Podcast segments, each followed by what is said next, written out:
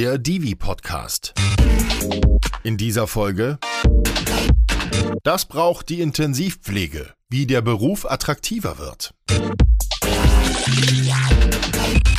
Hallo und herzlich willkommen beim Divi Podcast. Mein Name ist Olaf Brinkmann und heute haben wir wieder eine unserer beliebten Kurzfolgen.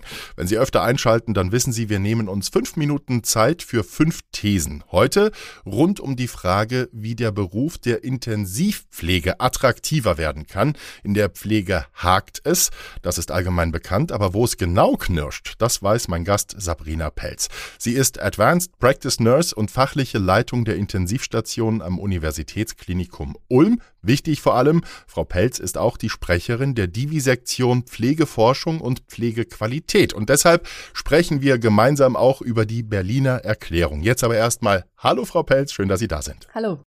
Frau Pelz, die Berliner Erklärung ist von der Divi im Dezember 22 angestoßen worden, um die Bedingungen in der Intensivpflege zu verbessern. Ganz kurz und knapp, wo hakt es denn am meisten? Ja, wir haben dort zusammen in der Sektion Pflegeforschung und gemeinsam mit der DGF, das ist die Deutsche Gesellschaft für Fachkrankenpflege und Funktionsdienste, haben wir drei Thesen aufgestellt oder drei Forderungen an die Intensivpflege gestellt. Ja, einmal hakt es bezüglich der Fachweiterbildung, Intensivpflege und Anästhesie. Da fordern wir eine bundeseinheitliche Regelung dieser Fachweiterbildung und der Finanzierung dieser, eine Änderung dessen. Dann hakt es noch in der weiteren Handlungsautonomie, also was passiert nach der Fachweiterbildung und auch den klassischen Änderungen der Rahmenbedingungen für die praktischen Tätigkeiten im Krankenhaus auf der Intensivstation. Und das beleuchten wir jetzt mal von verschiedenen Standpunkten. Wir haben in unseren Kurzfolgen ja das Format auf den Punkt, Frau Pelz. Dann nenne ich Ihnen jetzt fünf Thesen und Sie antworten kurz und knapp, okay? Okay. These 1. Die Weiterbildung in der Pflege gleicht einem Dschungel. Es muss endlich einheitlicher werden. Absolut. Äh, wir brauchen einheitliche Regelungen in jedem Bundesland und es muss vergleichbar alles sein. Genau. Wir brauchen auch zusätzlich eine Akademisierung dazu. Passend dazu These 2. Die Qualifizierung in der Intensivpflege braucht ein Bachelor-Niveau, langfristig sogar die eines Masters. Ja, das ist korrekt. Also die Grundausbildung der Krankenpflege ist Bachelor-Niveau und die Fach fachliche Spezialisierung muss ein Masterniveau sein. Das findet sich aktuell noch nicht. Vielleicht gibt es da so ein paar einzelne Pflänzchen und ich hoffe, dass das stärker ausgebaut wird, sodass wir europäisch vergleichbar werden. Mhm. These 3. Die Weiterbildung in der Intensivmedizin muss für die Pflegenden und Leistungserbringer kostenneutral sein. Also die Pflegenden selber dürfen dadurch natürlich keinen Nachteil erleiden. Also das bedeutet, sie selber, wenn sie in den theoretischen Unterrichten sind, dürfen sie dadurch keine Minusstunden bei ihrem Arbeitgeber haben. Mhm. Dadurch als Beispiel. Das ist durchaus in einigen Bundesländern oder hin und wieder in manchen Krankenhäusern der Fall. Das muss durchaus geändert werden. Das ist unattraktiv, wenn es so ist. Mhm. Die, die muss kostenneutral sein für die Erbringer, also für die Fachweiterzubildenden muss es kostenneutral sein und für die Krankenhäuser muss es attraktiv sein, das heißt refinanzierbar sein. Mhm. These 4. Intensivpflegende müssen mehr Handlungs- und Entscheidungskompetenz bekommen. Auf jeden Fall. Jeder, der ein Studium oder ähnliches oder ein, eine andere Ausbildung und Weiterbildung gemacht hat, hat danach mehr Kompetenzen als zuvor. Und in diesen Kompetenzen kann der und diejenige auch die Verantwortung übernehmen. Das bedeutet, die Autonomie muss dadurch gesetzlich auch geregelt sein. These 5. Es braucht bessere Arbeitsbedingungen und auch mehr Gehalt. Ja, die Rahmenbedingungen, also auf jeden Fall.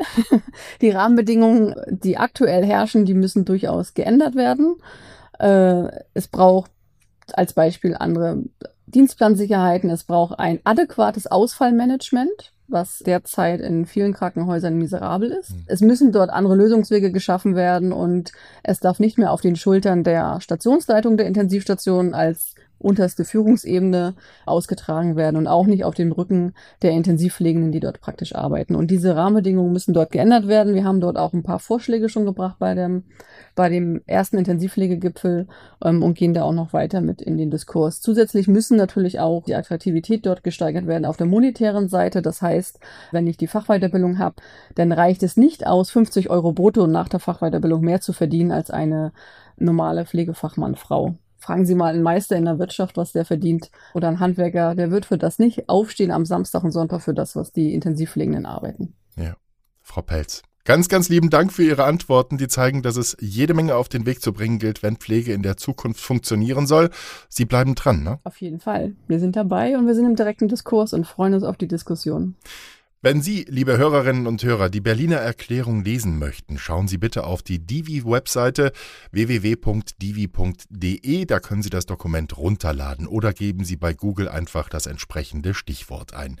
Beim nächsten Mal melden wir uns hier im Divi-Podcast wieder mit einer Langfolge zum nächsten Brennpunkt in der Intensiv- und Notfallmedizin, die Versorgung schwerkranker Kinder.